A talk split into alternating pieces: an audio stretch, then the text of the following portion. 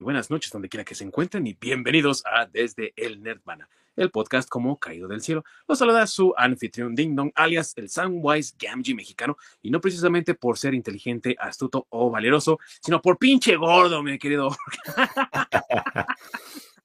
Aunque creo que me parezco así como al, al Sam de Ralph Bakshi, güey, de la película animada de los 70 y todo.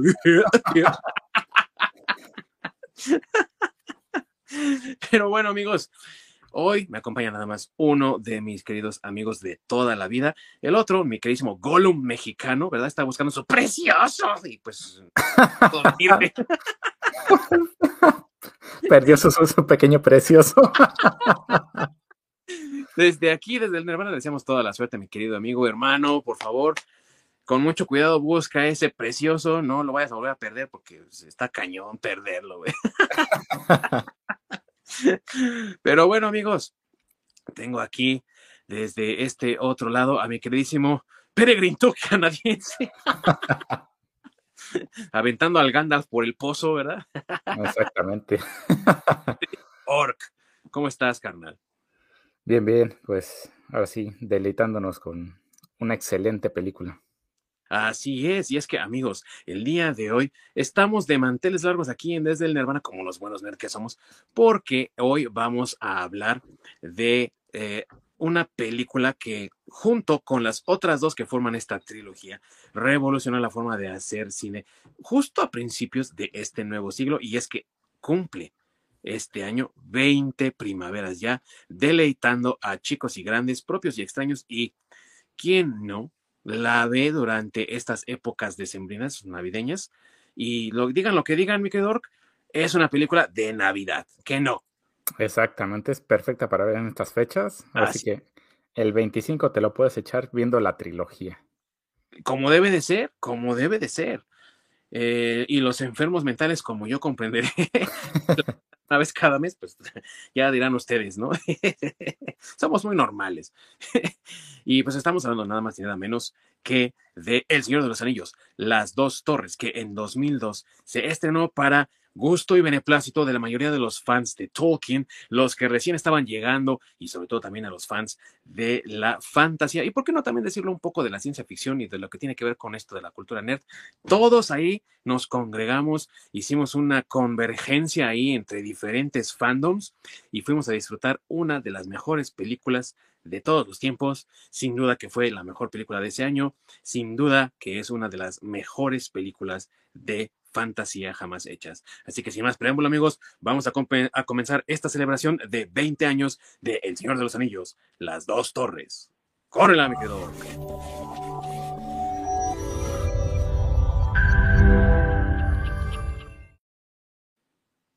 Muchas gracias, amigo, por esa introducción, por siempre estar ahí detrás de los controles en cada episodio para que todo salga de maravilla aquí en el programa.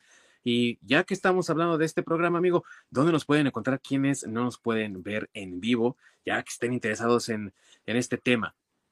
Pues pueden toparnos en nuestro canal de YouTube, en Desde Nirvana Podcast o en cualquier plataforma de podcast de su preferencia, ya sea Spotify, Google, Anchor, eh, Apple, etcétera, etcétera, etcétera. Así es, y seguimos explorando alternativas, amigos, así que también mándenos todas sus sugerencias, aquellas plataformas que ustedes ocupen más, díganos de ellas para que nosotros también veamos, exploremos la posibilidad de estar ahí para ustedes, para su beneficio y para su gusto. Nos pueden dejar todos sus comentarios y sugerencias en nuestras redes sociales desde el Nirvana Podcast, tanto Facebook como Twitter, y estaremos más que complacidos de recibir sus comentarios y mensajes, todo lo que nos quieran mandar, ahí lo vamos a estar recibiendo, claro que sí. Y bueno, Amigos, vamos a empezar como siempre con un poco de contexto y es que resulta que en el año 2001 se había estrenado ya La Comunidad del Anillo como la primera parte de El Señor de los Anillos, este libro magistral del autor británico J.R.R. Tolkien que ha por más de 60 años, mi querido cautivado la imaginación de chicos y grandes, propios y extraños y obviamente ha generado toda una serie de sub géneros, subculturas alrededor de la fantasía y por supuesto que no se podía hacer faltar una adaptación de su obra y en el año 78 se estrenó a cargo de la productora Ralph Bakshi, esa casa de animación, ese genio de la animación que nos ha traído Fritz el Gato, Cool World y otras tantas El Señor de los Anillos, pero solamente cubría las dos primeras partes del libro, nunca hizo la tercera, El Retorno del Rey. Eso correría a cargo de otro titán de la animación, que fue Rankin Bass, pero obviamente que los fans se quedaron con esas ganas de ver esa parte por el lado de Ralph Bakshi.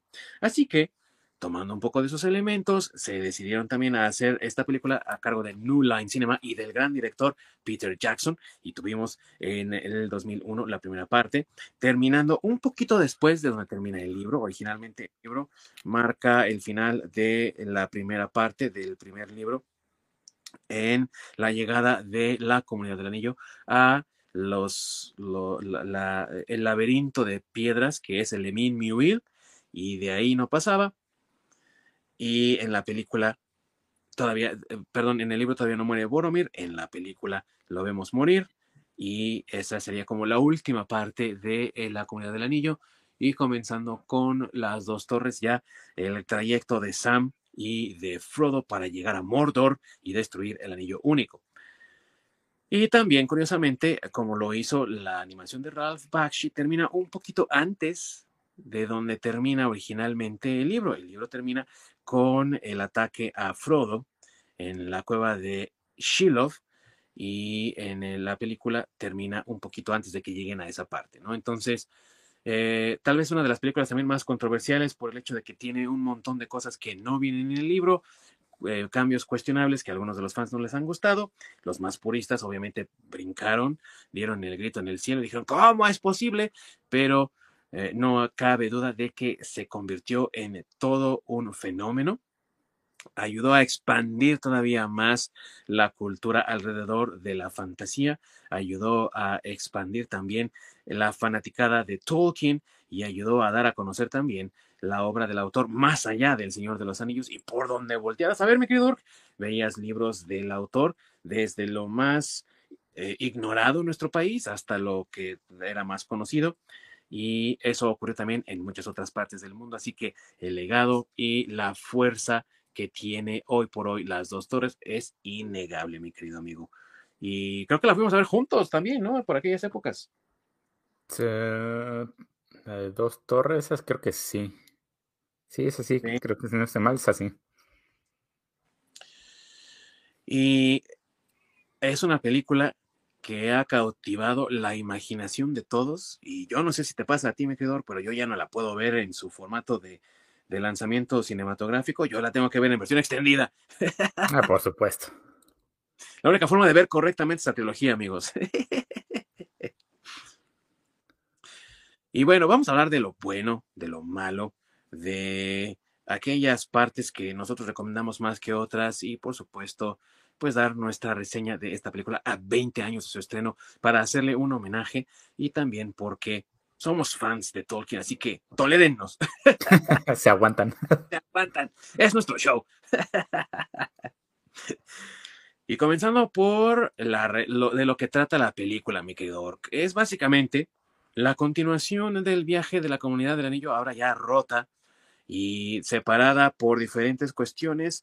Los hobbits, Pippin y Mary son capturados por los Urukai de Saruman el Blanco y llevados a Isengard para su cuestionamiento y para esculcarlos bien, ver que no traigan el anillo cargando con ellos.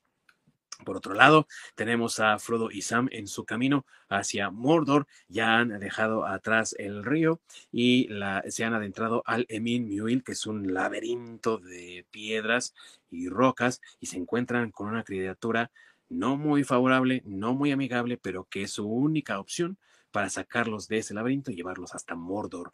Por otro lado, tenemos también a los eh, últimos sobrevivientes de la comunidad, Aragorn, Gimli y Legolas, persiguiendo a los Urukai para tratar de rescatar a sus amigos de las garras del mal, pero que se encuentran con aliados que no habían contado durante su trayecto y que los llevan por otro camino diferente hasta las puertas del reino de Rohan, de los Rohirrim que son los lores, los señores de los caballos, cuyo rey es el rey Theoden, aliado de Gondor y que necesita ayuda desesperada para proteger a su pueblo de los ataques destructivos del terrible Saruman el Blanco, que quiere no solamente recuperar el anillo único para sí, sino también quiere dominar todo a su paso. Y esa es la tensión de esta película, mi querido amigo Orco todo lo que pasa alrededor de nuestros héroes y que te puede en algún momento, digo, si no has leído el libro, si te dejan esa tensión de, no, no manches, güey, creo que sí, ahora sí se los va a cargar el payaso a todos porque está la tensión muy fuerte y las, la, ahora sí que la desventaja está sobre nuestros héroes. No hay mucho chance de que puedan ganar, ¿no? Y creo que eso es lo que hace la película eh, eh, una trama interesante, ¿no crees? Exactamente, y no solo eso, el que se, se están peleando en diferentes flancos, que te, te, están mostrando justamente lo que está pasando. Por un lado, lo que ocurre con Aragorn, Gimli y Legolas en la persecución por rescatar a, a Pippin y a Merry. Y por el otro lado, la travesía que está en la que están este Frodo y, Sam en el momento de encontrarse con Andy Serkis. ¿A poco es Andy? Se ve un poco destruido. se ve un poco dañado, pero sí, sí, todavía es él, güey. El señor monstruo, así como lo fue en algún momento Lon Chaney, pues ahora tenemos a Andy Serkis, ¿no? Interpretando monstruos, pero ahora digitales. Y eh, la, historia, digo, en el libro se hace una separación muy evidente entre un viaje y otro, ¿no? Primero vemos el viaje de de Aragorn y compañía para rescatar a Mary Pippin y la segunda parte de las dos torres es la travesía de Sam y de Frodo para llegar hasta las puertas del, país oscuro ah, y, que no pueden pues simplemente eh, salir de donde se encuentran, ¿no? Aquí lo vemos intercalado, que yo creo es una mejor manera de narrarlo ah, en formato cinematográfico y es algo que yo la verdad agradezco mucho sobre todo porque es algo que está sucediendo, digamos, a la par. Exactamente. Es, sí se, está mucho mejor implementado cuando es como pedazo a pedazo, en vez de echarte todo, digamos que toda una historia y después pasar a la otra. Ah, precisamente concuerdo contigo, el, como el irlo intercalando, te, te, sigue manteniendo esa tensión de, de que todo está ocurriendo al mismo tiempo.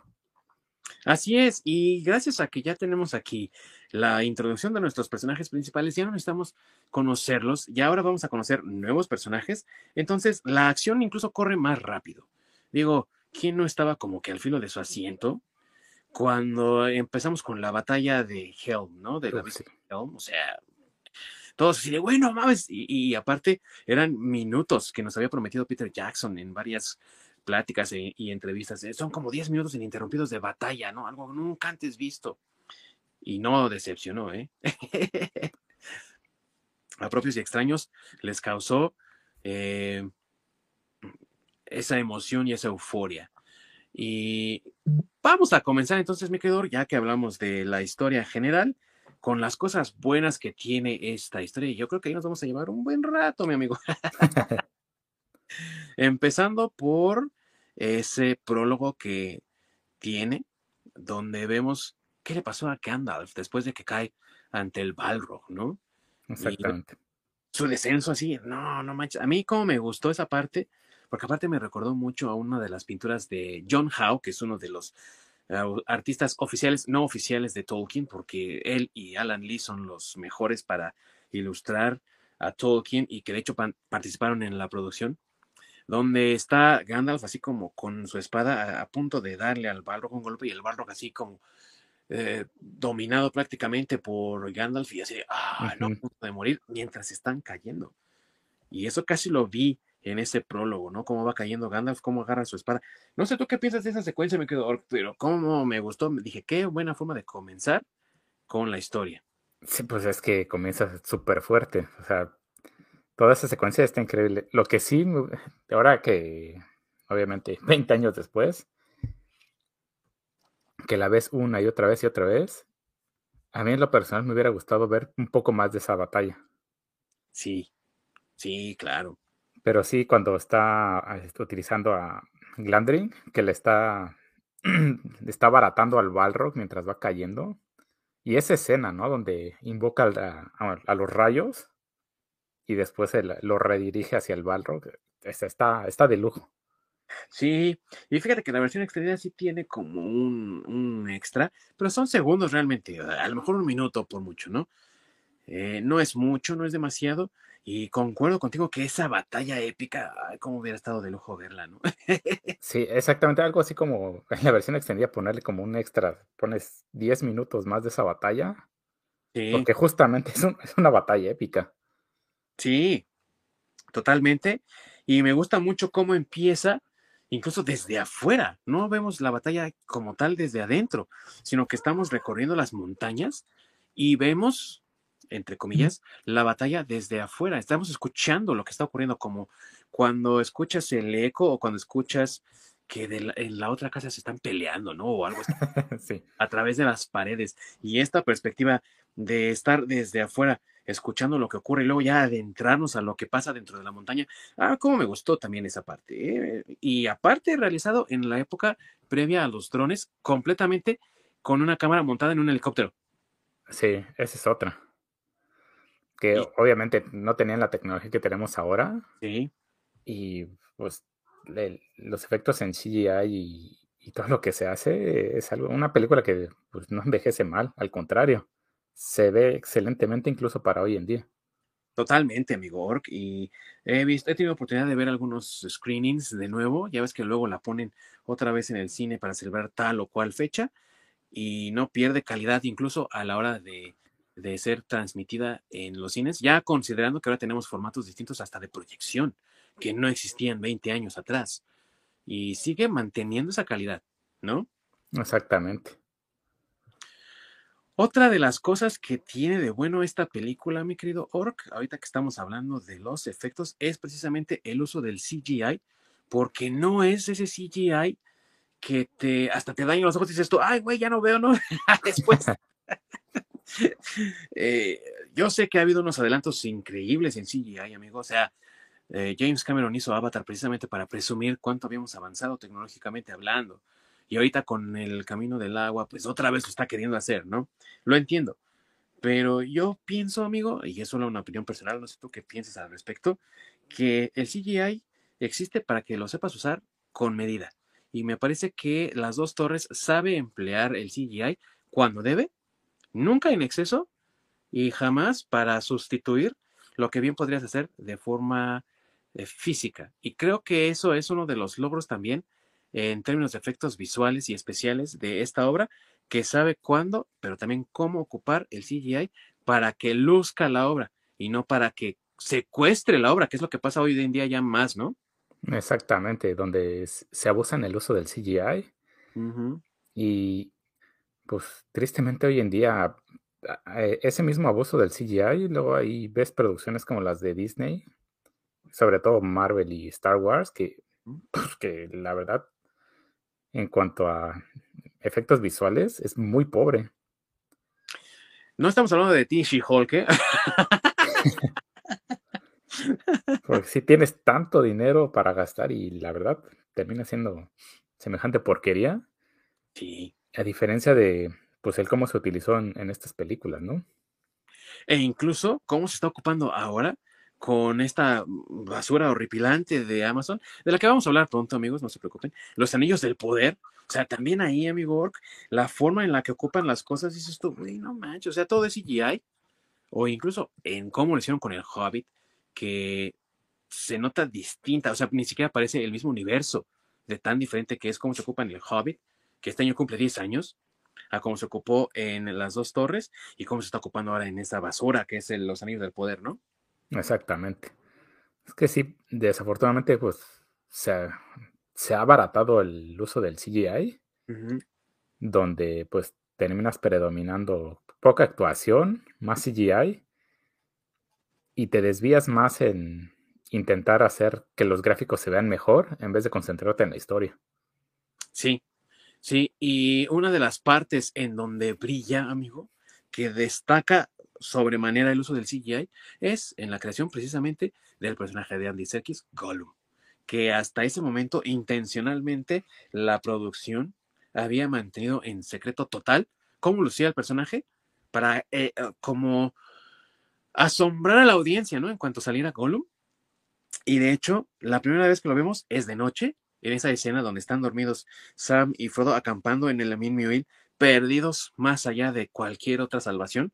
Y claramente se va acercando como una araña, Gollum, trepando por la pared en la oscuridad de la noche, solamente la luna llena pues, alumbra algo y le está dando de espaldas, entonces no, los, no lo distingues bien.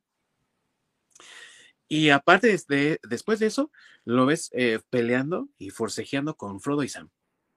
Entonces, no lo alcanzas a ver bien, no lo alcanzas a percibir bien, hasta que Frodo le agarra la cabeza, ¿no? Y lo, lo, amenaza con Sting en el cuello, en la garganta, y se queda ya parado mientras tiene a Sam amordazado.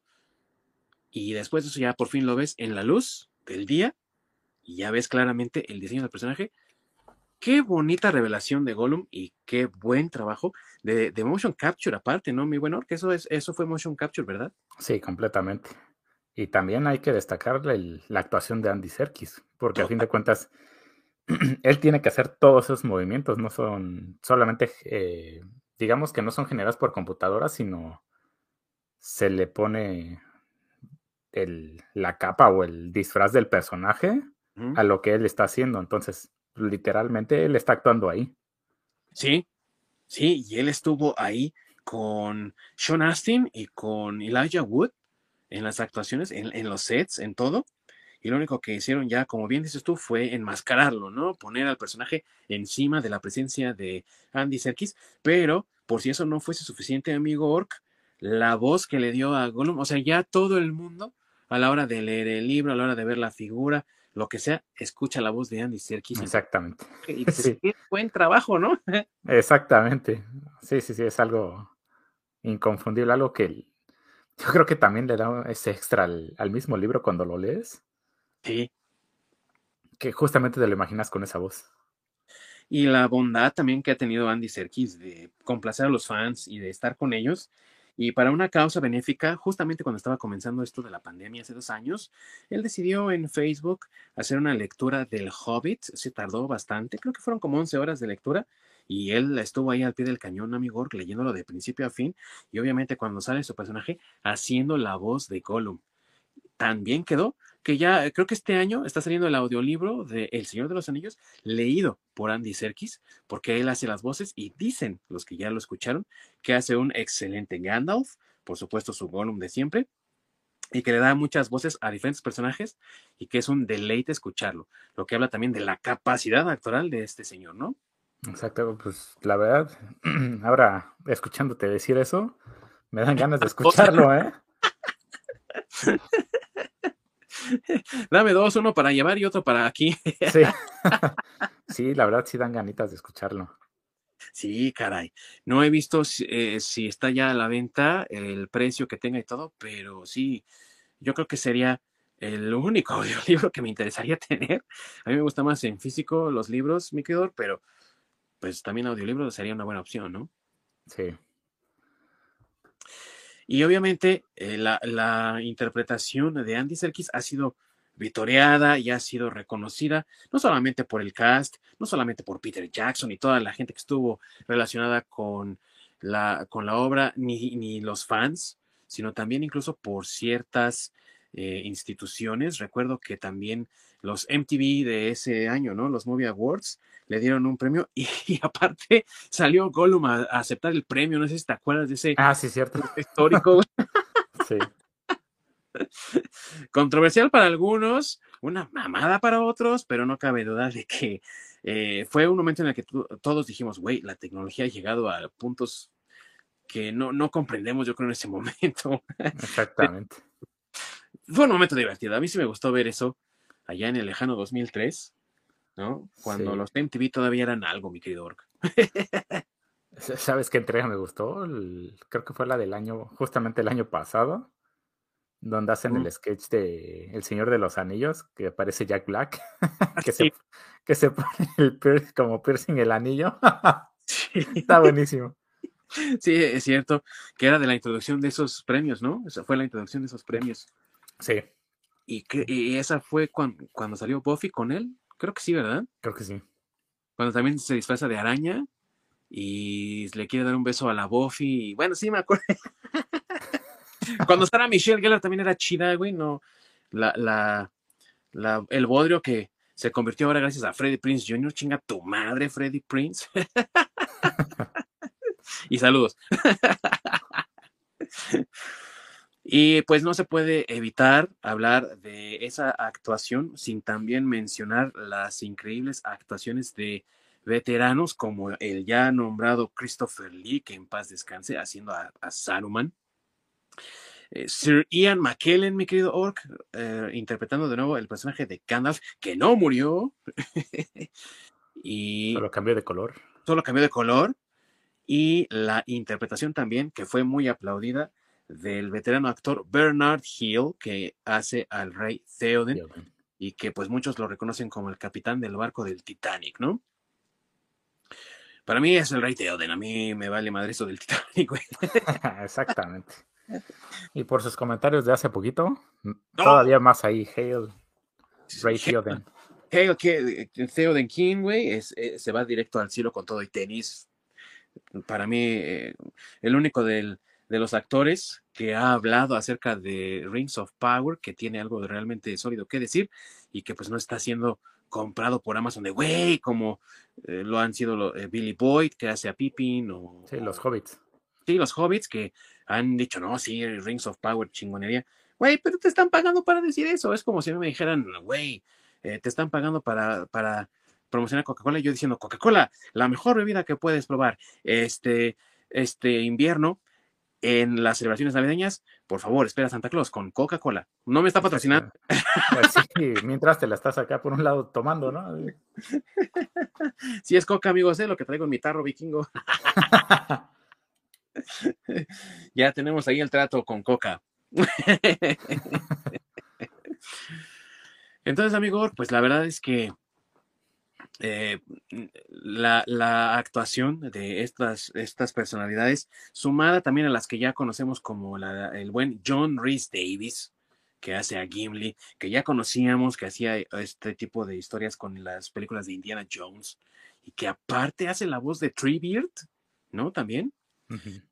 Eh, oh, qué trabajazo también, ¿eh? Con la voz de Treebeard, o sea, suena imponente, mi buen orc, ¿no? Que en español le pusieron Bárbol. Bárbol. Sí, bueno, pues porque tree, ¿no? Árbol, barba, Genios. Bien hecho, amigos. Seguro se fue por la edición en español de Planeta de Agostini, ¿verdad, cabrones? Nada en contra de Planeta. Eh, viva la España, ¿no? Y el viejo, el viejo continente. Patrocínenos, pero no mames. Pero sí, amigo, eh, la verdad es que tiene unas actuaciones increíbles. Eh, creo que se ven mucho más cómodos en sus papeles los hobbits en esta ocasión. Eh, el, que menos me agradaba siempre fue Dominic Monaghan como Mary. Pero creo que en esta película se ve mucho mejor, resalta más, se ve más cómodo trabajando. Y obviamente la película no fue filmada en secuencia, pero creo que sí se nota el esfuerzo que hicieron los actores por mantener a sus personajes. Y no puedo tampoco dejar de mencionar, mi querido amigo Orc, la excelente actuación de Carl Urban, güey, que yo siento es un actor que hoy por hoy está siendo muy menospreciado, porque qué papel hace como el, el sobrino del rey Theoden, Eomer. Eomer.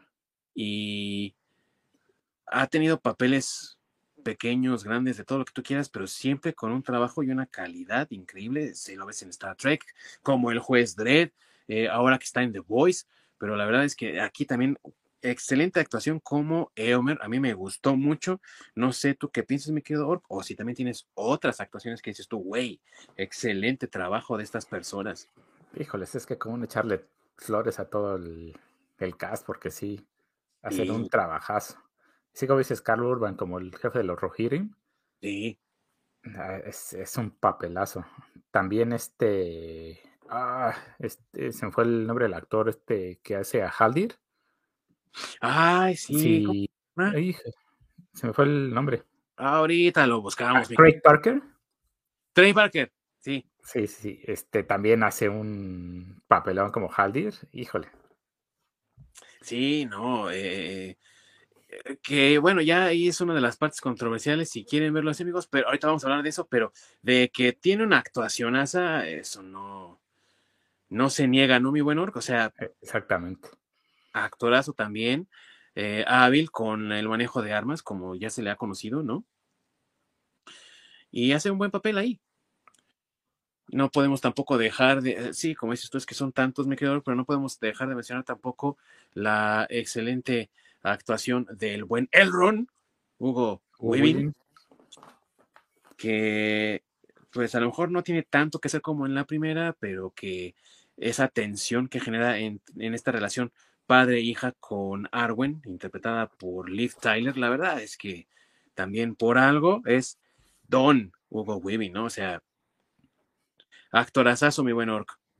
Exactamente, entonces, la verdad, en cuanto a actuación, esta película no carece, al contrario, yo creo que que los actores explotan muy bien a sus personajes y como cada personaje tiene su momento en el que brilla o en el que tiene, digamos, su protagonismo, entonces eso se nota muchísimo.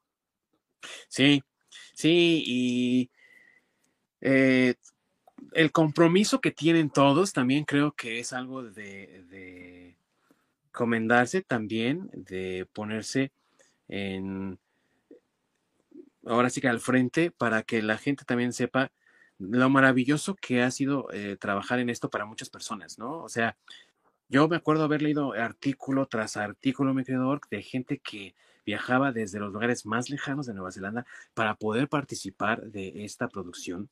O sea, eh, la producción dijo, necesitamos gente que sepa andar a caballo. Y como Nueva Zelanda tiene mucho territorio que es de pastoreo, granjeros y demás, pues sí hay gente que sabe andar a caballo, pero que sepa equitación como tal, no la hay tanta. Y sin embargo, consiguieron personas.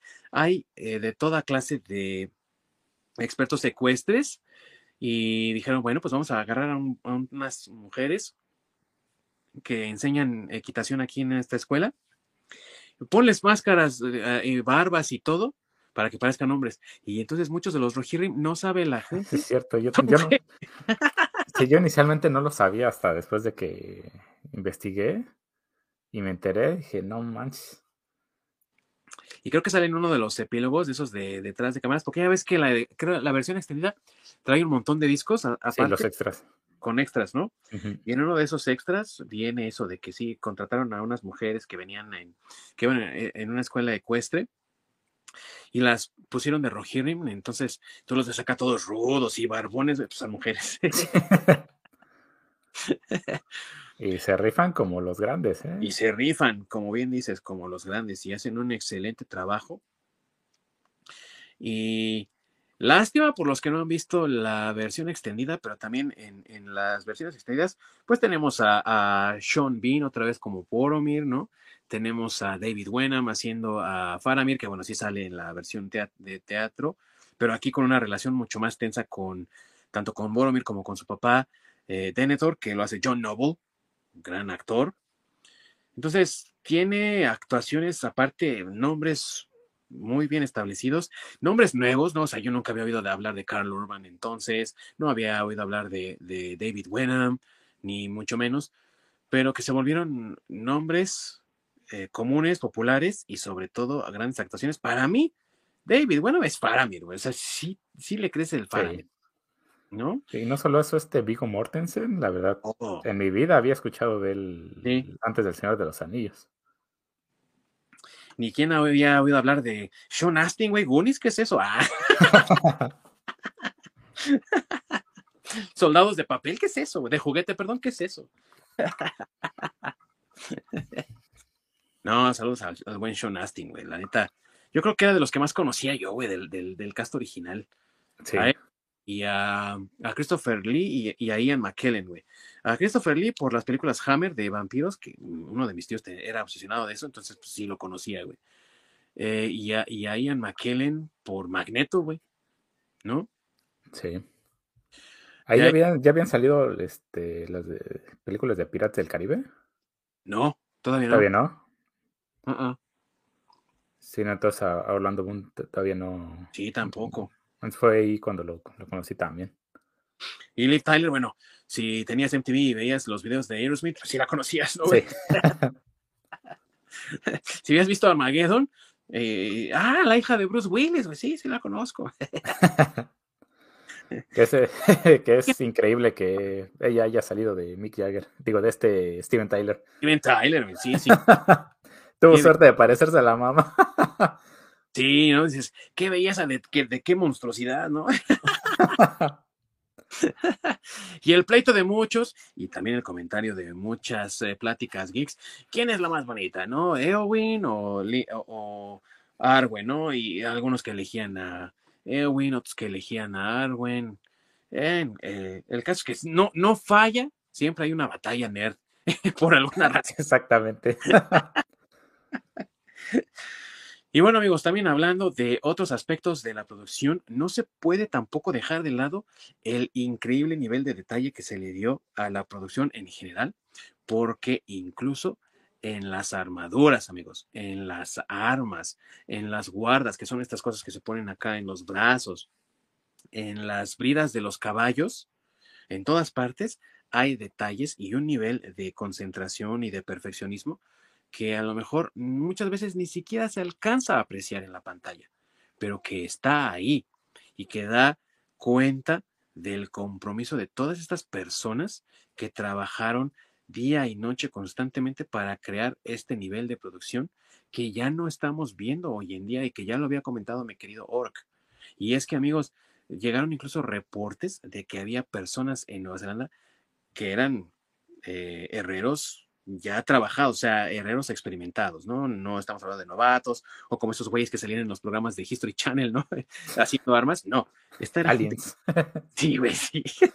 era gente que sí sabía hacer estas cosas y que aún así York se reportó que trabajaban tanto tiempo día y noche, sobre todo haciendo los anillos para las cotas de malla que llevaban muchos de los personajes, que se acabaron sus huellas digitales haciéndolos, güey qué nivel de compromiso, la verdad. Exactamente, porque todas las armaduras fueron hechas a medidas para los, para los actores y los extras que las, que las utilizaron. Entonces, ¿Sí? E, ese tipo de cosas es como para tenerlos en un museo. Porque son obras de arte a fin de cuentas.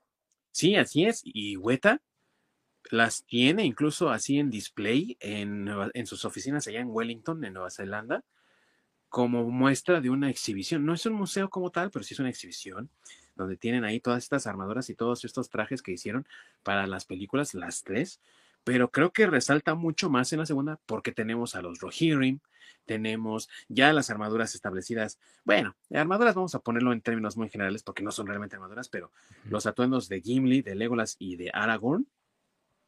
Y aparte las armaduras de los elfos. De los elfos también. Y ni qué decir de las armaduras y las armas de los orcs y de los urukai. Entonces fue donde más vimos este equipamiento y se tiene que reconocer, amigo Ork, el trabajo que hicieron todas estas personas al crear las armas, los yelmos, las armaduras como tal, los, ya dijimos, las cotas de malla y también el trabajo en piel de muchas personas que hacían los garigoleados, los trabajos de refinura, o sea, fue un trabajo titánico que muchas veces pasa desapercibido, ¿no crees? Exactamente, a diferencia de hoy, ¿no? Que, por ejemplo, muchos cosplayers utilizan una técnica con, este, ay, ¿cómo se llama? Ah, una mezcla de químicos y se, se fue el, la palabra. No, no, no. Este, para hacer eh, estos props y armaduras y demás. Sí, sí, eh, donde mezclan para hacer como siliconas y todo eso. Ajá. ¿Y cómo se llama? Ah, se me fue el nombre. Ay, ¿cómo se llama esta mezcla? Pero utilizan así como resinas y demás. Sí, sí. Parece eso y ya nada más se pinta y, se dan los acabados. Y da la impresión de ser. Y da la impresión, ajá. Pero a fin de cuentas, el trabajo de forjar una armadura como tal e, es, una obra de arte hoy en día. Claro. en Japón, las armaduras de los samuráis son carísimas porque son cosas hechas a mano. Igual las katanas son cosas eh, forjadas a mano y como lo hacían pues, desde la antigüedad. Entonces, ese tipo de métodos que ahí se conserva mucho por de generación en generación, que es como... Como tradición familiar, amigo. Como tradición familiar, exactamente, porque no es algo que la, la población en general sepa, sino son sectores muy localizados que precisamente son conocimientos de, pues que se van pasando de generación en generación. Son como estas, este, pues sí, como tradiciones familiares. Sí. Donde pues prácticamente toda la familia se dedica precisamente a eso. Entonces, es, son cosas de muchísimo valor, porque son ese tipo de cosas que son sumamente escasas. Y que seguramente, como ocurría en la época medieval, amigo, eran conocimientos exclusivos de esa familia, ¿no? O sea, a lo mejor había más familias haciendo o, igual armaduras, katanas y demás, pero ese estilo era de esa familia y ninguna otra familia lo sabía hacer, ¿no? Exactamente. Y creo que algo similar pasaba con, en la época medieval, con la forja de armaduras acá en el, en el occidente. Pero si eso fue o no lo que hicieron en Nueva Zelanda, no sabemos realmente, pero no cabe duda, amigo Ork, que está ahí el nivel de detalle y el nivel de trabajo. Y te digo, eran herreros, de verdad. O sea, gente que sí trabajaba con los metales, que sí sabía lo que estaba haciendo, que no eran, eh, que no eran así como gente que estaba experimentando o neófitos o nada por el estilo, sabían a qué iban, se les contrató para algo y qué buen trabajo hicieron. Exactamente, porque eh, fácilmente pudieron haber este, hecho los de encargados de efectos especiales. Haces unas láminas de plástico que literalmente las hagan en alguna fábrica, haces un molde y sacas este 500 moldes y ya lo único que haces es pintarlo, ¿no? Y se los das eh, a los actores y al fin de cuentas va a ser pues estas armaduras eh, bastante livianas con las que se puedan mover fácilmente. Pero no el, que las hicieran como pues, de materiales buenos, o sea, de metal y este y, y piel y, piel. Sí. O sea, e, eso es lo que le da muchísimo valor. Sí, le da ese nivel de realismo que no hubiera podido tener de otra forma y sobre todo le da esa intención de, pues es que está hecho a la, a la antigua, o sea, necesitamos armaduras, hay que hacerlas a la antigua, ¿no? Es lo que dijo Hueta y se convirtió casi en una obligación para muchas otras producciones posteriores el tratar de seguir ese nivel de realismo que estaban tratando de alcanzar con el Señor de los Anillos, curiosamente en una historia que para nada es eh, una historia de la vida real, que es una historia de fantasía, pero que nos llevó, nos transportó a ese mundo gracias a estos detalles que te dicen, sí, esto sí, sí pudo haber sido algo real. Entonces, eso es algo que, como bien dices, ya no vemos hoy. O sea, simplemente, amigo, Amazon, con otra vez esa basura que es Rings of Power, con el print, ¿no? O sea, ropa impresa con los diseños de la armadura, las espadas genéricas intercambiables, güey, no. ¿Qué es eso, güey? Eso, eso que, todavía no la he visto, porque si no, vamos a darle su buena rostizada en un futuro. No la he visto, güey, pero, o sea, sí he visto eh, algunos detalles de producción y demás, algunos videos por ahí de otros youtubers, y eh, sí deja mucho que desear, amigo, mucho que desear, y se siente años luz en, eh, en la distancia del nivel de calidad que nos dejó Peter Jackson y Weta con la producción de El Señor de los Anillos hace 20 años. O sea, increíble que hace 20 años pudieran hacer algo que se viera mejor que lo que están haciendo ahorita estos cabrones. Pues es que gastaron todo su presupuesto en computadoras. Sí, y en lavar dinero, ¿no?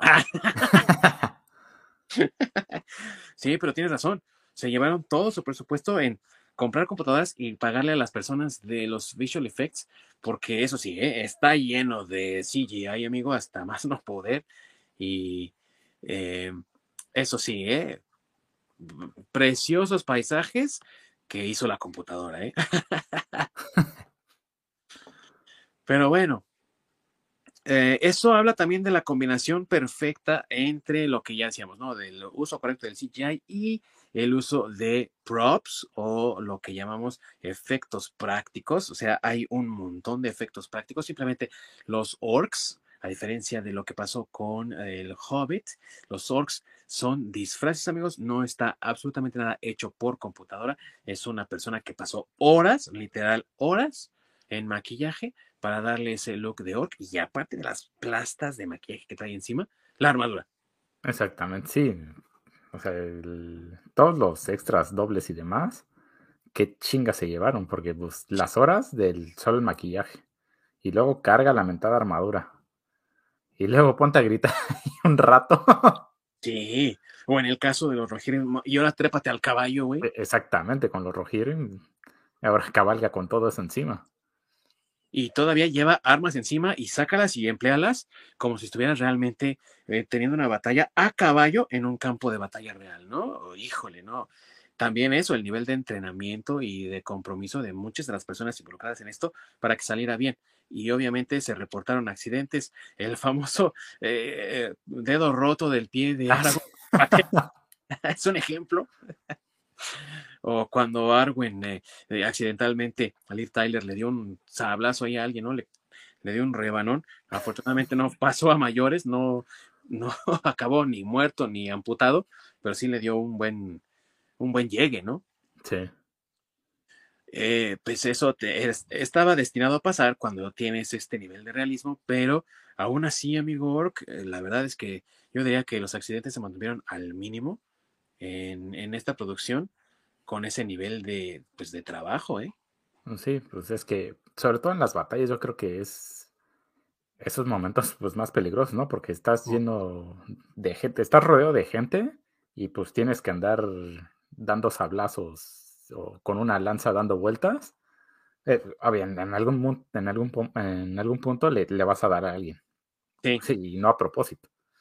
sí, claro. Y ante la intensidad de la actuación, pues obviamente va a pasar algo, pero también pues habla del nivel de compromiso y de inmersión de las personas dentro del, del proyecto. Y de la cooperación de muchas otras personas que también, por ejemplo, en Wellington, donde es famoso Wellington por el rugby y el fútbol, pues eh, durante un partido de rugby, Peter Jackson fue corriendo así con toda su pequeña gordura, ¿no? De aquel entonces. Oigan, estoy haciendo la película del Señor de los Anillos, necesito que ustedes suenen como orcs.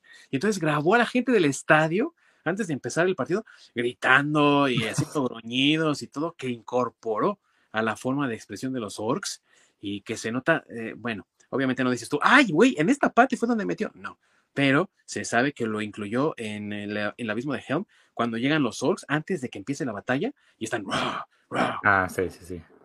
Pues, ¿Sabes qué? Que ese es un punto sumamente importante. No sabes dónde lo metió. Sí, Así de, justamente cuando algo está bien hecho, no lo notas. sí, claro. Y es que es eso, no se debería de notar. Ah, mira, aquí lo metió. No. So- tú simplemente tienes que eh, ser capaz de in- eh, adentrarte en este mundo y que no te que no te saque, ¿no? Que tengas que suspender tu tu realidad y que no te tengas que volver a meter a ella, sino que por un momento te pierdas completamente y te adentres de lleno a ese mundo. Y lo logra la película. Con todo esto que hemos mencionado, ¿no, mi bueno? Lo logra y acabas realmente adentro de este mundo. Casi se te sientes tú ahí corriendo con, con Legolas y con Aragorn y ahí vas con Gimli sacando los cuajos, ¿no? güey? De, ah, güey, ya me cansé. Exactamente. Sí tiene esos momentos eh, cómicos que quedan muy bien, a diferencia de Disney, bueno, de Marvel, donde ponen cualquier chiste estúpido en cualquier momento, Y a o cada a cada, o a cada cinco minutos o menos. Al contrario, aquí pues tienen esos momentos como para romper un poco la tensión, porque justamente están a, a punto de empezar una batalla a muerte y una batalla épica, Sí, y tenemos esta charla entre Legolas y, y Gimli, ¿no? De este. ¿Quieres que te cuente qué es lo que está pasando? o te traigo una caja. o te traigo una caja, o sea, ese tipo de cosas, ¿no? Donde de alguna manera se ve muy reflejado el bromance que tienen ellos dos, Sí. que pues prácticamente son como hermanos.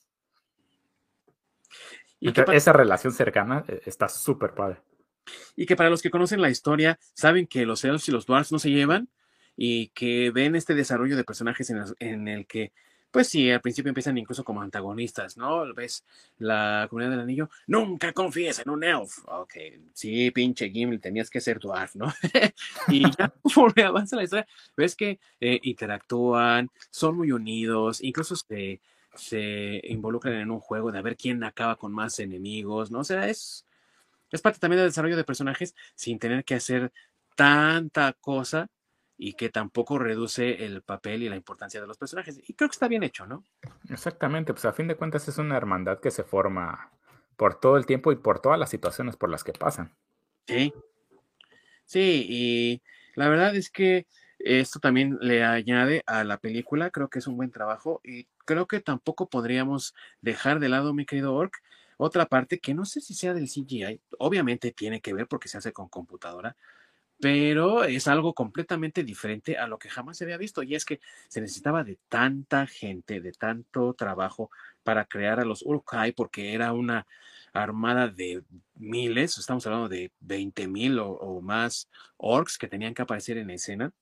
Y obviamente no había suficientes extra para lograrlo. Y lo que hizo Weta Digital, que es una subdivisión de la compañía Weta, fue crear un software especial en el que, sí, las criaturas estaban hechas con CGI, pero ellos le daban como una especie de inteligencia a ese personaje chiquitito para que reconociera amigo y enemigo y pudiera atacar, que es algo que ya se ocupa hoy en día mucho, por ejemplo, en los videojuegos, ¿no? Que este, tipo de inteligencia artificial que tú le das a un comando o a, una, a los píxeles que están representando al personaje y entonces esos píxeles reaccionan de acuerdo a quién tienen alrededor. Ah, este es enemigo, voy hacia él y a mi amigo lo voy a ayudar. Y entonces así lo, lo fueron haciendo con cada uno de los personajes que aparecen en pantalla de los Urukais y dicen, sí, Suena muy tedioso, pero era mucho mejor y era la mejor opción a tener que estar contratando tantos extras o hacer otro tipo de... O, no simplemente hacer una multiplicación de los personajes. Copiando y copiando y copiando. O sea, vas a ver al mismo personaje como 20 mil veces. En algún punto te das cuenta porque a fin de cuentas no iban a tener autonomía. Que es lo que otra vez sí hicieron en Rings of Power, güey. Copiaron y pegaron a los mismos personajes. Y lo peor de todo es que eran multitudes pequeñas, güey, como de 60 cabrones o menos, y los hicieron copiar, pegar, güey. Sí, sí, ahora sí el, dato nerd del momento es, eh, esta tecnología, es de cuenta que se hace mediante cada, los píxeles como tal, o lo, estos personajes son objetos, y esos objetos, digamos que, todo es en base a programación orientada a objetos, donde estos objetos, digamos que es un blueprint o, sí. o este, digamos, cortador de galletas, donde tienes el molde y a cada molde le das un número, nombre, lo que sea.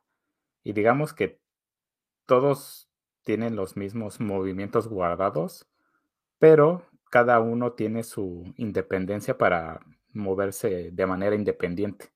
Sí. Entonces por eso no se ve, o sea, no ves el mismo sablazo 50 mil veces al mismo tiempo, como que todos, eh, el clásico, exactamente, donde digamos ves al güeyecillo con las marionetas pegadas, que hay como cinco personas, pero son marionetas todos haciendo el mismo movimiento al mismo tiempo, pues ahí no se ve, sino digamos le das diferentes tiempos a cada uno y cada uno con esa independencia va haciendo sus propios movimientos a su propio tiempo. Sí.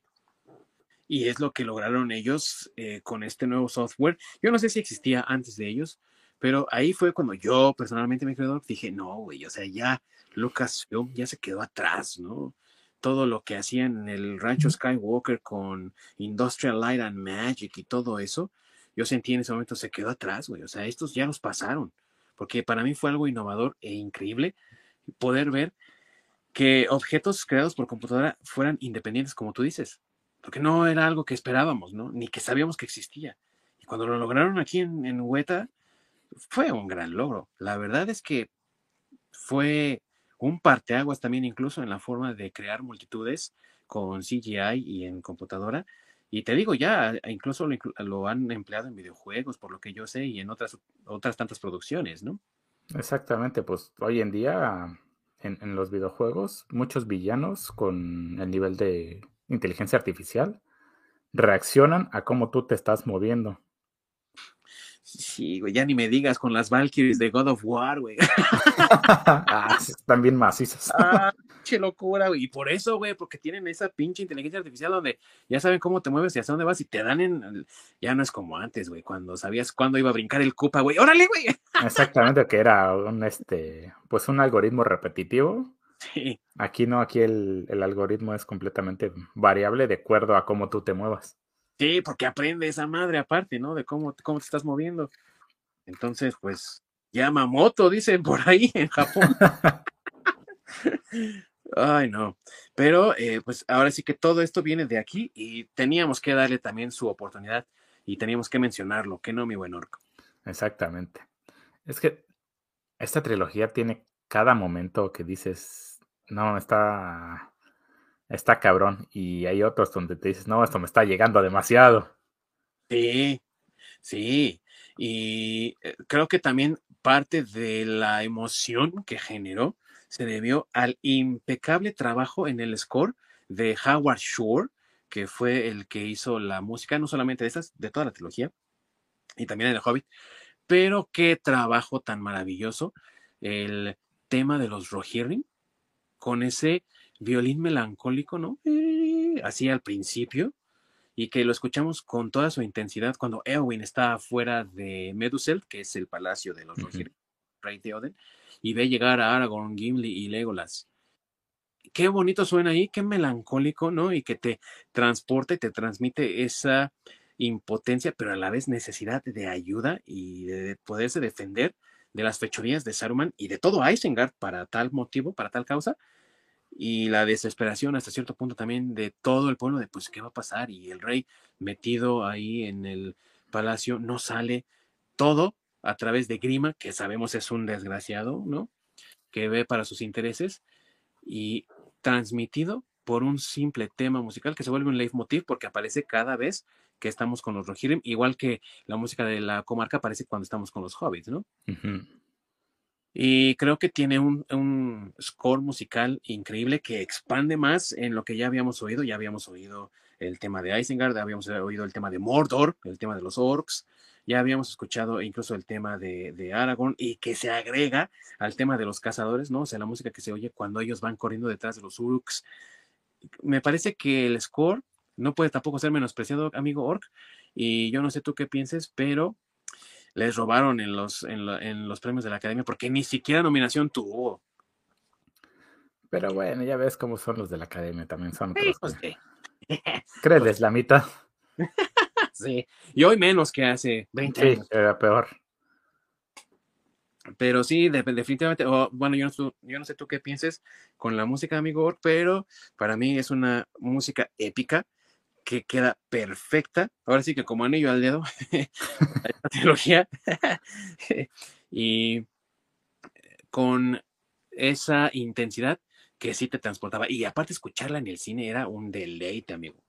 Exactamente, es que es otro elemento, ¿no? Que le agrega justamente esa inmersión en la historia, donde estás escuchando el, speech que están dando algunos de los personajes, ya sea Sam, eh, cuando les le está diciendo a Frodo, ¿no? Antes de, terminar la segunda película o justo ah, antes de la batalla, ¿no? Donde Aragorn está con este speech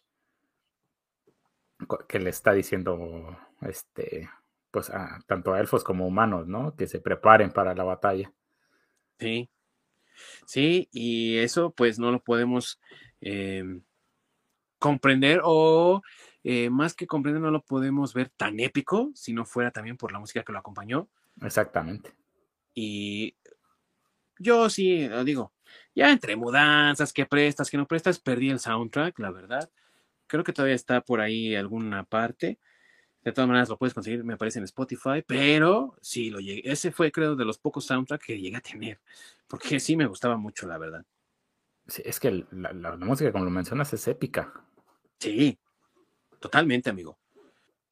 Y ha inspirado a muchos a también, pues, entrarle a esto de la onda vikinga, la onda nórdica, ¿no? O sea, como que también abrió mucho el camino para tratar de explorar estas otras costumbres y tradiciones muy aliens para muchas personas, porque pues tampoco hay tanta información, no hay tantos vestigios como, por ejemplo, nuestra cultura eh, mesoamericana aquí en México y todo lo que es Latinoamérica. No, no había tantos vestigios, ni, ni récords, ni, ni tanto de esas culturas. Y esto poco a poco fue abriendo un poco más de camino para que la gente se interesara, ¿no? Y ya, pues aquí empezamos con el Festival Camelot, en, ahí en, en, Basilio Vadillo, ¿no? En donde se pone el rock show. y siguen hasta la fecha, ¿no? Y eh, son eventos medievales. E incluso creo en Toluca hacen uno donde hasta construyen una pequeña aldea hobbit, como dos casas nada más. Digo, por el impacto que ha tenido la historia como tal, ¿no? Sí, aquí tenemos en, en Ontario, o sea, como unas tres horas de aquí, hay un festival medieval mm. donde hacen hasta justas en caballo y todo. Anda. ¿Y ya con cuántos has tirado del caballo? y me dices, no, güey, yo, yo soy un orc decente. Exactamente, yo les escupo. como buen orc, como buen ugluk. Y bueno, eh, no sé si se me está escapando algo más, querido Orc, de lo bueno que tiene la, película, porque sí, nos llevamos un buen ratón en esto. Pues, las escenas, como, pasamos de momento en momento, híjole. Sí, verdad, verdad. Y los paisajes, ¿no? O sea, el país de los Rohirrim, ¿no? Rohan es Nueva Zelanda, amigo. Pero eh, ¿qué se ve de la comarca? qué diferente se ve de, de Gondor, ¿no? Y es el mismo país. No hicieron ningún efecto especial, no hay CGI para nada, es pura tierra neozelandesa, ¿no? Exactamente. Y qué hermosos paisajes tiene. Sí. Y sabes qué? En, dentro de la película, cada momento, pues épico que se vive, a mí cada vez que la veo, hay momentos donde se me enchina la piel y, eso que te hasta te da sentimiento. al principio, ¿no? Cuando destierran a los Rohirrim. Ah, sí. dices, o sea, no mames, es tu sobrino y se acaba de morir tu hijo y, todo eso, pues dices, no mames, ¿cómo lo estás echando? Después, pues, cuando llegan este Aragorn, Gimli y Legolas, eh, pues que le dicen, ¿no? O sea, pues vamos a ir a la, este, tienes que ir a la guerra, quieras o no, pues te va a tocar. Sí, cierto. Y que el rey Theoden le dice, no, pues no es mi pedo, o sea, nadie me va a echar el, no me va a echar la mano, estamos solos, pues. Pues me la viento solo, ¿no? Me la viento solo, exactamente. O sea, donde ves estos momentos de desesperanza, y desesperación donde dices, chale, o sea, sí, literalmente este, están a punto de que se los cargue la chistorra. Sí. O esa, ese momento súper tenso, ¿no? Del previo a la, a la batalla del, del, abismo. Oh, sí, también. Donde, pues, justamente los humanos les está temblando la mano cuando están sosteniendo los arcos. Ah, sí. Que están tensos, empiezas a temblar la mano, que hasta a uno se le va la, la flecha. Sí. le dice, aguanten, ¿qué pasó? todavía no se dispara, ¿no? Sí. Sí, o, ese momento, de esa tensión que justamente mencionas cuando los orcos, todos los urkai están formados y están pegando en el piso y haciendo estos, estos sonidos, gritando para intimidar y para causar terror y hacer simbrar a todo, a todo el abismo. O sea, todos esos momentos donde dices, chale, o sea, hasta la piel se me pone de, gallina, ¿no? O sea, terizas y, y no sé. A mí, este, son cosas que me llegan muchísimo. Sí.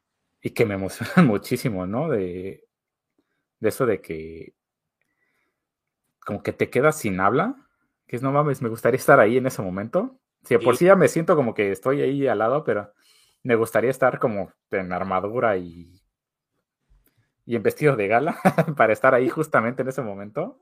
Sí. Entonces, e, e, esos momentos que de verdad te llegan y te sumergen tanto en la historia, de verdad es, es una trilogía que tiene esa virtud donde literalmente pues te, te succiona, te, te sumerge dentro de la misma historia. Igual cuando leí sus libros, también me pasó lo mismo. Porque cuando los volví a leer la segunda vez, ya había visto las películas. Mm. Sobre todo, el primer libro lo leí antes de ver la primera película. Después vi las otras dos películas y me eché los otros dos libros. Entonces, justamente como dices, ¿no? la voz de Andy Serkis me resonaba cada vez que leía las partes de Gollum. La música de fondo del score sonaba mientras estaba leyendo. Entonces son ese tipo de cosas que te van llegando y empiezas a asociar. Y justamente también te empiezan a emocionar muchísimo cuando estás leyendo. Sí, sí, ya hasta dan ganas de verla. amigos, gracias, ya me voy a verla. o si no, el, ese momento, ¿no? De que te demuestra la lealtad de Sam, a qué grado llega de ese... De ese pues, amor por Frodo. Exactamente, donde este Frodo se está asumiendo al punto que le va a entregar el anillo al Nazgûl, a, bueno, a uno de los reyes, que Sam lo, lo detiene y le empieza a, a, soltar este discurso, ¿no? Que pues te conmueve. ¿Cuál es la razón para seguir peleando? Y que le contesta, bueno, una, pues, la razón que tenemos es la bondad que puede haber en este mundo. Que incluso eso conmueve al mismo Farmir, que por eso es que lo, pues lo deja ahí, ¿no? ese tipo de speech que, pues sí que te, que te simbran completamente. es algo que a mí me fascina. Y que ayuda también a transmitir el mensaje la fotografía que emplearon, amigo, porque si te das cuenta, eh, son lugares que no conocemos porque son lugares fantásticos creados por una mente, ¿no? No es como si tú dijeras, ah, es la, la locación de este lugar es Kansas City o lo que tú quieras. Es completamente imaginado, sí, Nueva Zelanda sí existe y es parte de los settings y de las locaciones, pero no serviría de nada saber eso si no fuese también por las tomas que establecen, como tú dices, ¿no? Las transiciones entre escena y escena, las tomas que establecen dónde te encuentras. Y un gran ejemplo de los que yo me acuerdo, mi amigo Ork, es cuando ya por fin Gollum está guiando a Sam y a Frodo fuera del Emil Muil y los lleva a las ciénagas de los muertos y ves ahí el pantano así gigantesco que se extiende por todo el territorio y bastante extenso entre el Emil Muil y Mordor. Y entonces dices tú, güey, van a recorrer todo esto entre la pestilencia y los muertos que andan por ahí. Entonces te establece como esa, esa simple toma, te establece ese sentimiento también, ¿no? De desolación, de abandono, que están a su suerte con un enemigo peligroso que los está guiando y que no saben si van a sobrevivir o no. Y así como eso, hay otros tantos ejemplos. Y uno de los que más me gusta, no sé si a ti te guste mucho también, amigo Orc, cuando Gandalf se revela a sí mismo como el blanco ante Theoden, cuando está ahí entre esta, esta discusión con Grima, ¿no? Ajá. Quítenle su staff, no les dije que le quitaran su bastón, cabrones. Bueno, eso también es otra forma de establecer el tema muy bonito, ¿no? Exactamente lo ves en la, en la película, ¿no? Pasa cada rato. sí, y sabes qué, un, un detalle, no sé si fue este, pues como a propósito dejaron esa toma y, y, o sea, realmente lo hizo con la misma actuación. Cuando Gandalf le dice, no vas a despojar a un viejo de su bastón. Sí. Y ya que le dice el, guardia, no, pues sí, pásale que en ese momento este Legolas voltea a ver a, creo que es Aragorn, y le hace así. ¿Lo convenció? Güey, pues sí, güey, pues es el mago. sí, que parece como si fuera de alguna manera como blooper, pero así es como, pues sí, ¿no? O sea, es, viejito en esta bastón, pues sí, sí se la creo. Encuentro fallas en su lógica, ¿no? Exactamente, sí.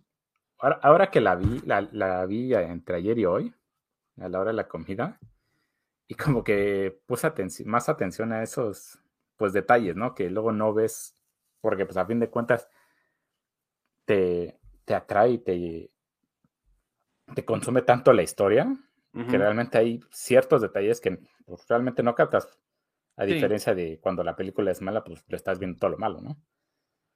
Entonces como que intenté poner atención a, a, esos pequeños detalles, que se me hizo un dato, bueno, un, un detalle curioso, que es que Digo, las volteé a ver a Aragorn y dije, pues, pues sí, o sea, sí, es convincente. Tienes razón, tienes razón, sí. Sí, o incluso también eh, en la, la, continuación de esa escena, cuando ves, como dices tú, otras cosas que pasan por ahí, ves cuando eh, Aragorn, Legolas y Gimli están deteniendo a los soldados de Theoden para que Gandalf pueda trabajar su magia en él y se ve por atrás a Gimli que le da un patadón a un cabrón y va corriendo y agarra el grima, ¿no? De la de su túnica, no te escapes, cabrón. Y ve cómo corre así de rápido, ¡ay, güey, no te me vayas! y, también eso es lo bonito de la historia, que pasan muchas cosas al mismo tiempo, está bien organizada y bien coreografiada para que lo que esté ocurriendo todo no se entorpezca con otras cosas. El último Jedi y que, y que fluya bien y se vea bien. Muy cuidada la producción de esta película y de toda la trilogía, ¿no? Hay que decirlo así. Pero bueno, como estamos hablando de esta película en particular, pues muy bien trabajado y muy bien cuidado ese nivel de producción. Y es uno también de sus méritos y de sus logros, ¿no lo crees? Exactamente. Algo más que se nos esté pasando, mi querido Orc, creo que hemos cubierto bastante bien lo positivo, ¿verdad? Sí, y pues ya terminamos entonces. y ya, porque no tiene nada malo. no, pero eh, yo no sé también tú eh, en qué posición te encuentres al respecto de lo que voy a comentar ahorita.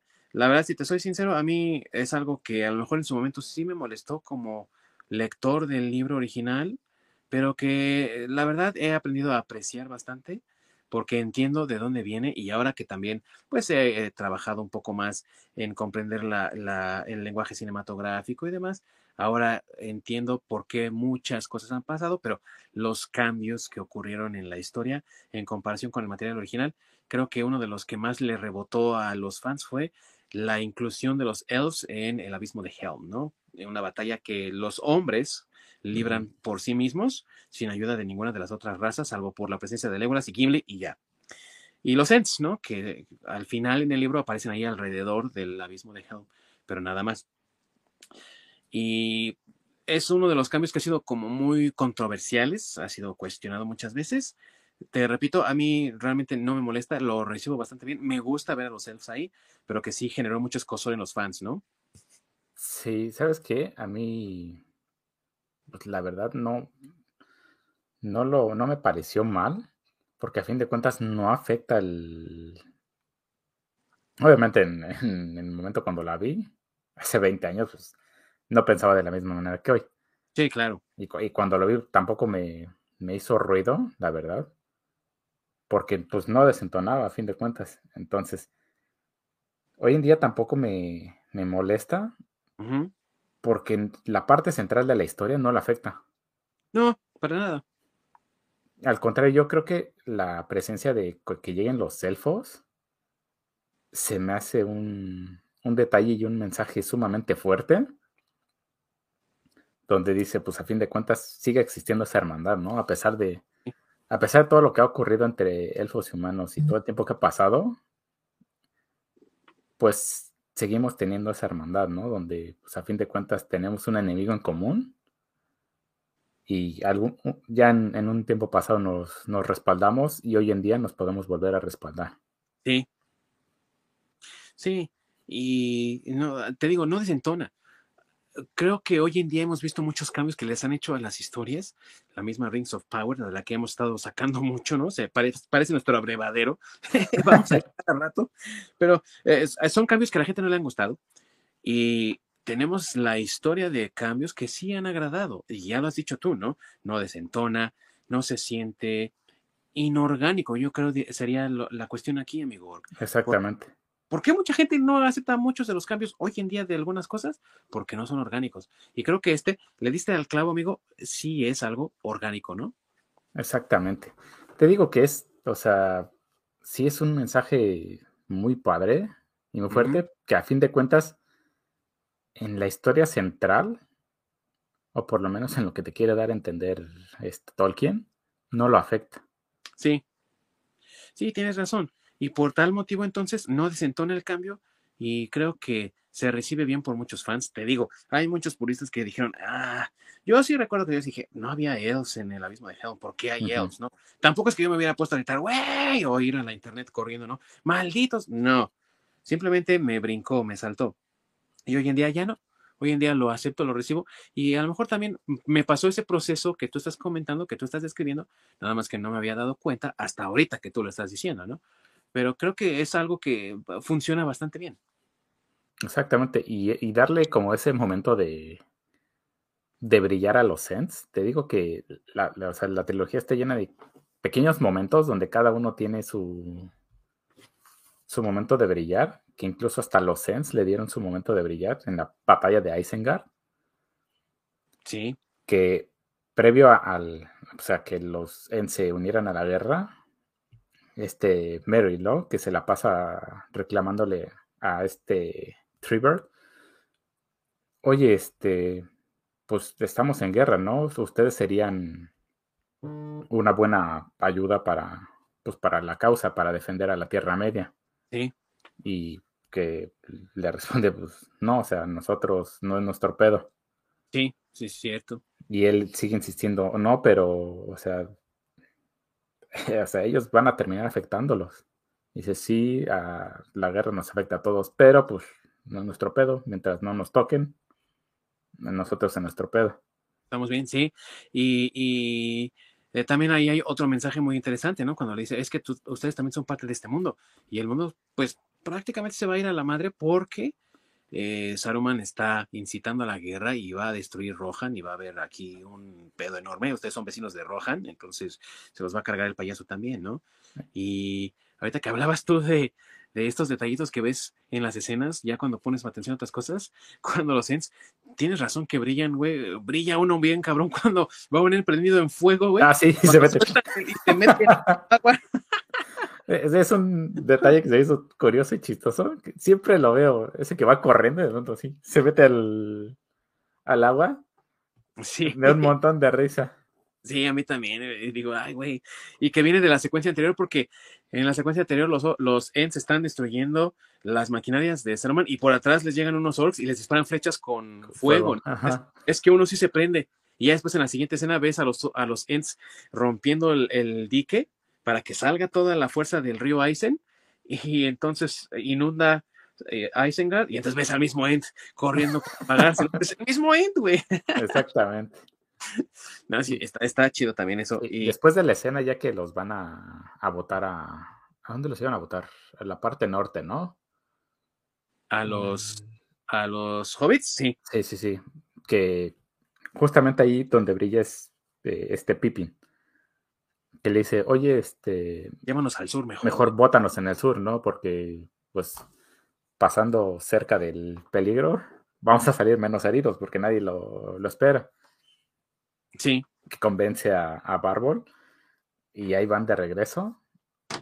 Y a fin de cuentas, pues de alguna manera influye, ¿no? En este cambio de que, pues ahora los Sens también le entren en la guerra y haga, aporten su parte. Entonces, cada personaje tiene como su granito de arena en el cual pues aportan para esta, a esta batalla. Sí, Sí, y ha, o sea, ha habido muchos cambios. Yo creo que la parte negativa a lo mejor sería lo de los cambios por tanta controversia que generan muchos, en muchos aspectos, pero que mucho de ello es hasta injustificado, infundado, porque no tiene razón de ser. Eh, yo entiendo que a lo mejor algunos dicen, es que ¿por qué tuvieron que poner ahí un ataque de los wargs y los orcs hacia los refugiados de Rohan cuando van transcurriendo hacia, hacia Helm's Deep, ¿no? Porque eso no estaba en el libro y lo pusieron y todos así de, güey, ¿por qué lo ponen? Malditos hijos de la chinga. Ok, pero eh, creo que ah, tienen que también apreciar que el medio cinematográfico es muy diferente al de un libro.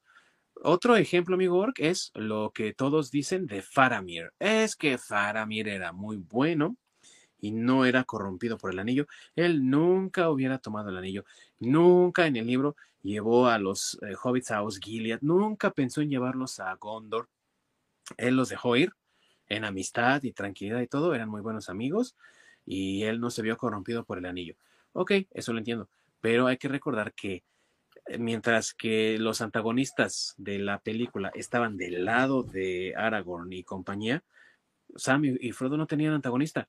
Y muchos podrían decir, Gollum, güey, hello. Sí, pero recordemos que Gollum estaba prometido por el anillo a proteger a Frodo y Sam, entonces no era un antagonista como tal, aunque sí estábamos viendo que se estaba corrompiendo, ¿no? Y que su lado Gollum lo estaba dominando. Necesitaban un antagonista, porque si no, no funciona en el medio cinematográfico, amigo, no funciona. Entonces necesitaban un antagonista. ¿Quién agarraron? Faramir. Y creo que esa justificación es bastante loable, es comprensible, y entonces eso ya le da otra sustancia. No fue un cambio porque sí, ¿no? Fue porque... Pero ¿sabes qué? Yo en ese caso, como lo vi, no se ve tanto como un antagonista como tal, porque a fin de cuentas, viendo, pues ves la, versión extendida, ves la, siguiente película, donde ves la relación con la familia, y él estaba lleno de presión porque realmente no es que le estuviera corrompiendo el anillo, sino es más la presión y la obligación hacia el padre y hacia este de Boromir, que sabes qué tengo que entregar a, Frodo. ¿Por qué? Porque es la única manera en que voy a ser notado, ¿no? Por, por, mi, por mi padre. Sí. Entonces, realmente no vemos una corrupción, una corrupción del anillo, sino más una, una obligación o este peso que tiene por quién es. Sí, de dónde viene, sí. y a fin de cuentas, pues no termina siendo malo, ¿no? O sea, de, alguna manera está cumpliendo con una obligación forzada y pues termina decantándose por lo que le dice su corazón, además del speech que se avienta Sam, eso convence a cualquiera. sí, sí, no, la verdad es que hay también un muy buen trabajo de escritura. Sí, entonces dices, no, pues, o sea, ya entiendo el, el, el por qué te tengo que dejar ir, ¿no? Sí. Cuando le dice, pues, por fin nos entendemos, señor Hobbit, o señor Frodo, no me acuerdo si le dice Hobbit o Frodo. Master Frodo creo que le dicen, no me acuerdo, sí. Sí, entonces, y en este momento es cuando, pues, sí, te tengo que dejar ir. Sí, y creo que la verdad, muchos de los cambios, a lo mejor lo estamos hablando ahorita en la parte negativa, porque pues generaron algunos mucho hate, pero muchos de los cambios, como tú ya bien dijiste, son justificados por ciertas cosas, como esto que estás mencionando tú, que es verdad, el deber de Faramir para con su padre, el Stuart de Gondor, y otras tantas cosas que pasan alrededor, como esta rivalidad forzada de entre él y Boromir por su padre, ¿no? O sea, él no tiene rivalidad con su hermano, la creó su padre, ¿no? Entonces, este Exactamente. Y es el, el, o sea, Boromir falló en llevarle el anillo, entonces yo puedo ser el favorito del, de, nuestro padre si le entrego, si le llevo el anillo. Así es, ¿no? Entonces es como esta debilidad del humano como tal contra la resolución del hobbit, ¿no? Del, o sea, digamos, la inocencia y la pureza que, que, es lo que caracteriza a los hobbits. Sí. Contra la duda, más que la corrupción, la duda humana. Porque la parte de Isildur eso sí es corrupción 100%. Pero eso, esa corrupción es derivada a que él, pues ya contiene el anillo, que justamente la inocencia y esta resolución de Frodo se ve muy afectada por cuánto tiempo ya lleva cargando el anillo y cuántas veces lo ha ocupado. Sí, y el acercamiento que está teniendo a Mordor. Mientras más cerca está de Mordor, más se siente él tentado por el anillo a tomarlo como para sí y también a, emplearlo más, ¿no? Y lo vemos entonces eh, ya cuando están buscando una salida para no entrar por la puerta negra, sino entrar por la guarida de Shiloh, eh, lo vemos acariciando el anillo, admirándolo, ¿no? Al estilo de Gollum. Cuando Exactamente. Anillo. Entonces, son cambios que se van realizando eh, para crear una narrativa y una tensión en la narrativa que de otra forma no podrían existir porque ya lo dijimos, libro y cinematografía son muy diferentes en sus medios de transmisión de un mensaje y la verdad, esos mismos mensajes que está comentando mi querido Orc, amigos, están en el libro. Lo que pasa es que en el libro son más evidentes en otras partes con otros personajes y no funcionarían en un formato cinematográfico. Entonces se le están dando a otros personajes, pero el mensaje es el mismo. Y creo que eso es lo que importa demasiado en este tipo de adaptaciones que el mensaje siga ahí. Y a fin de cuentas, lo que hizo Peter Jackson y compañía fue mantener esos mensajes de Tolkien en la narrativa, ¿no? Exactamente, es tenerle ese respeto al, pues a tu, a tu libro base o a tu... A tu material de fuente. A tu ah, exactamente, a tu material fuente, ¿no? Tenerle ese respeto y ese cariño, justamente se ve reflejado en el producto final. Sí, sí, así es. Y qué buen producto final. Como pueden ver, amigos, pues realmente no tenemos ninguna queja ni pero. como, como pasamos de la parte negativa, estamos siendo positivo. es magia de la Navidad, amigos. pero bueno, vamos a pasar a la última parte ya.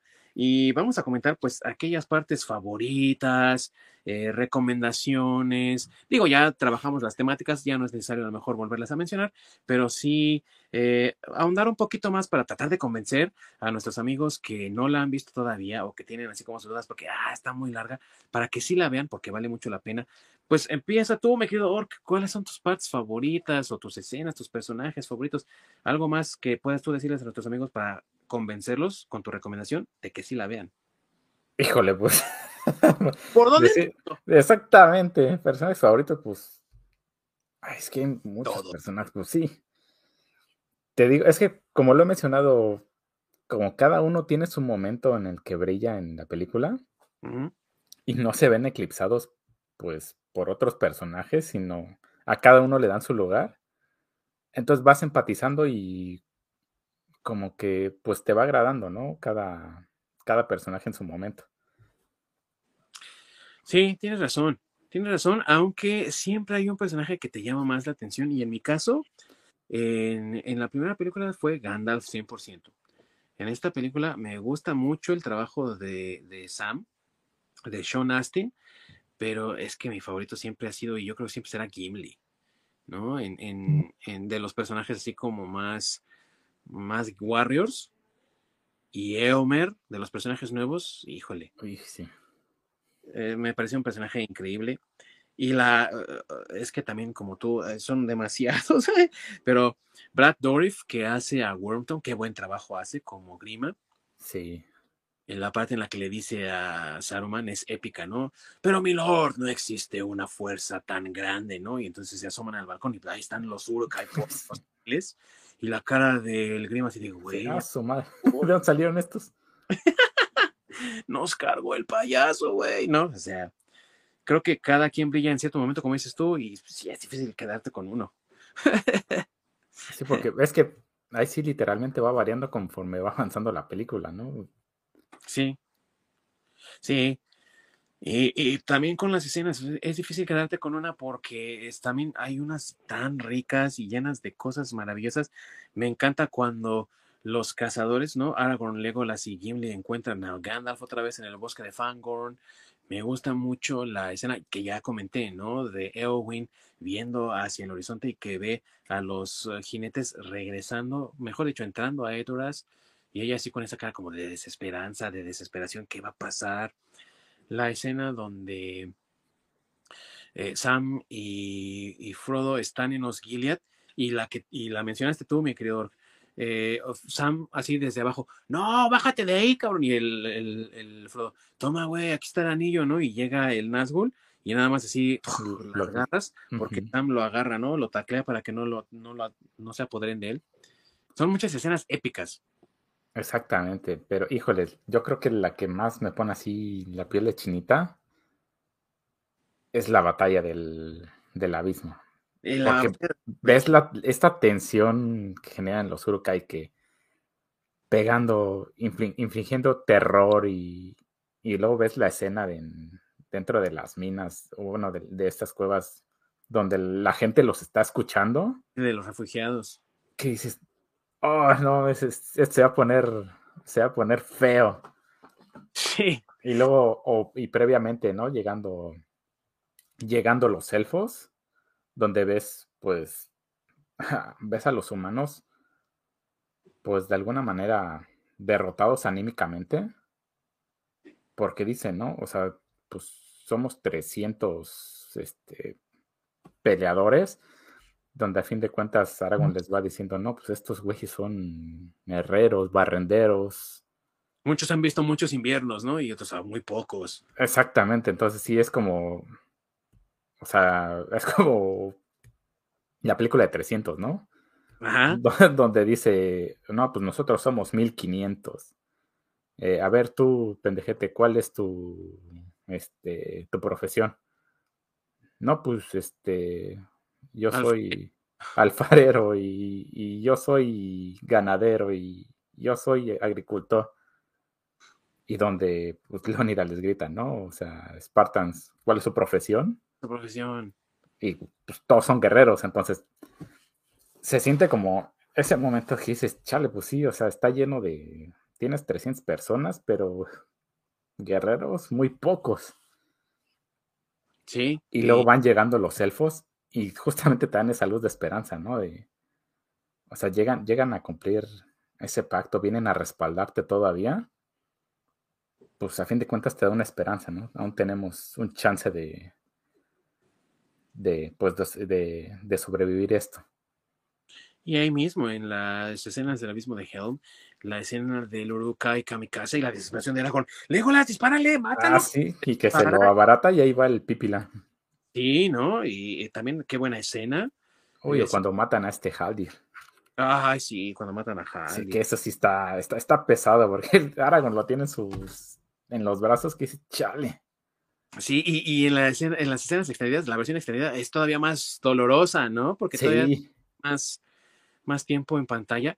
Y otra también que en las escenas extendidas aparece y que no aparece en la versión de, de, cinema, la muerte de Hama, que es otro también personaje que a lo mejor es muy menor que de los no, Sí, sí, pero... Pues sí, sí pesa. Exactamente, son, son ese tipo de muertes que, que, pues, de, que duelen y, pesan. Un, un, detalle que también me gusta mucho, justamente cuando llegan los elfos al abismo, que muy formalmente Haldir saluda a Aragorn, Aragorn lo saluda y dice, a la chingada, y le da un abrazo. Sí. Como que te digo que hay muchos momentos de, de hermandad, donde a pesar de las diferencias entre las razas, se tienen mucho aprecio y en esos pequeños detalles se nota mucho. Sí, sí, y la verdad yo pienso que este es uno de los, de los motivos por el cual todos deberían de ver esta película, porque, ¿sabes algo, amigo? Desde mi perspectiva, en nuestro mundo actual nos está faltando mucho la camaradería, el apoyo, ese amor fraternal, ¿no? De, a lo mejor yo no te conozco como mi amigo, como mi hermano, no eres nada, pero como somos humanos, estamos en este mismo mundo, compartimos muchas experiencias, yo te apoyo, yo te ayudo es algo que nos está faltando mucho ahorita, como que el mundo está muy dividido en estos momentos. Exacto, y polarizado. Eh. Y, y nos hace falta esta unión y creo que estos mensajes no solamente son mensajes universales, sino también son mensajes imperecederos. No, no tienen un tiempo específico para hacer. Y a mucha gente le parecen cursis, pero realmente los necesitamos ahorita demasiado y pienso que si esto nos puede inspirar a llegar a, a, esa, a ese momento, pues qué bueno. Y la verdad, yo celebro y felicito que haya este tipo de historias porque necesitamos más de esto y menos de esa actitud cínica de muchas películas y de muchas historias modernas donde todos los héroes y todos los villanos son diferentes capas de grises. A veces está bien tener buenos bien buenos y malos muy malos para poder inspirarte, ¿no crees? Exactamente. Y eso es una de las ventajas de tener esta película y uno de sus más grandes legados, por lo cual yo sí recomendaría esta película para inspirar, para generar este cambio en el pensamiento de muchas personas, porque lo necesitamos ahora sí que encarecidamente, amigo. Sí. Y no solo el recomendar el ver la película, sino también leer los libros. De verdad que es, ahora sí que si les gusta ir a, ver películas 4DX al cine, esto es mejor todavía. Es, una experiencia más inmersiva el, haber visto las películas y también el leer los libros, sobre todo porque las películas están bien hechas. Entonces, la verdad, no, no hay desperdicio, es, es un deleite.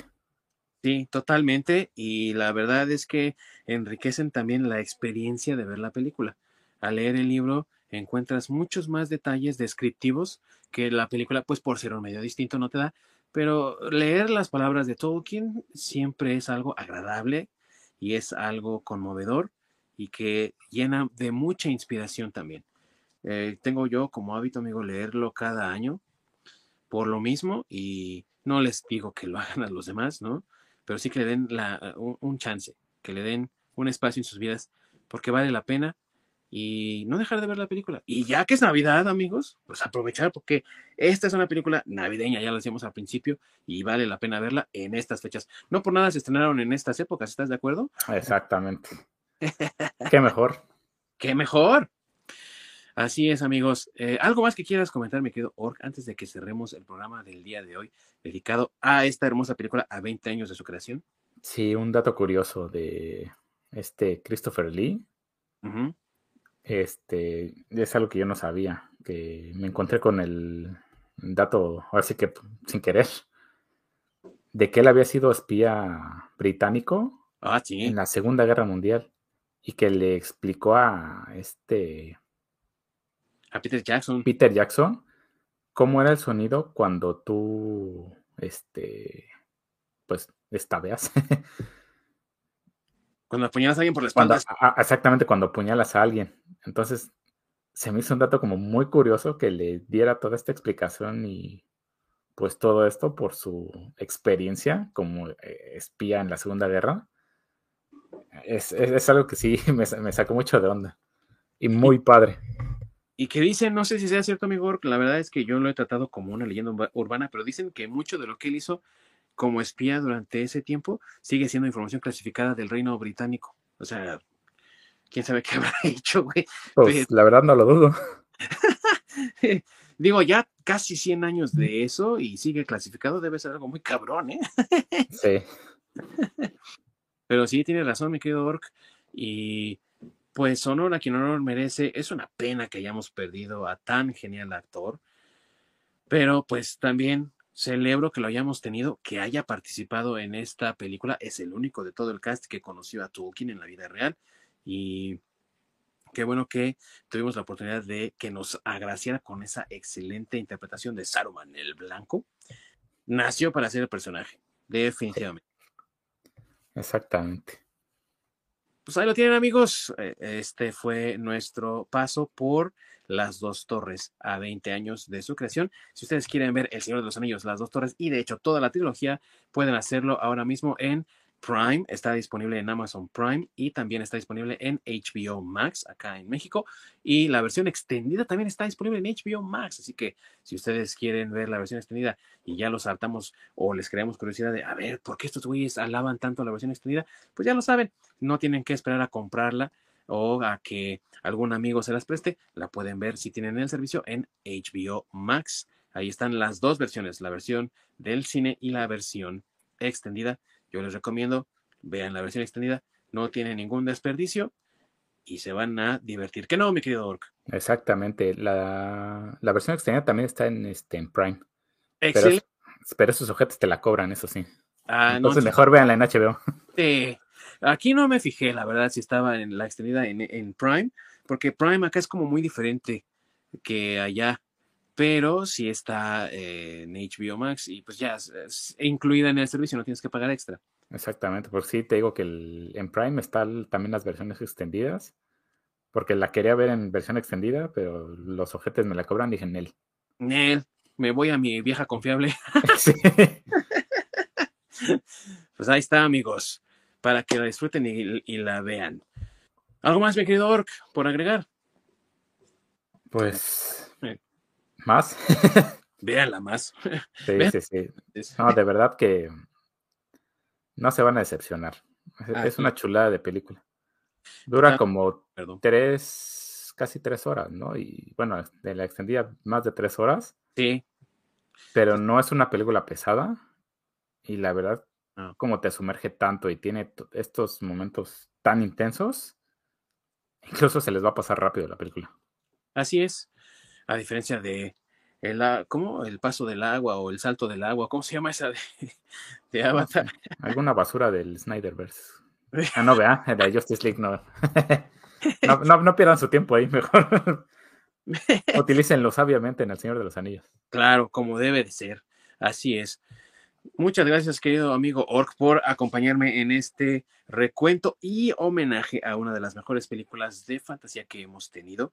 Una desgracia que no ganara más Oscars y que aparte no le dieran la nominación a Peter Jackson como mejor director, pero se desquitará. El próximo año hablaremos de eso, amigos.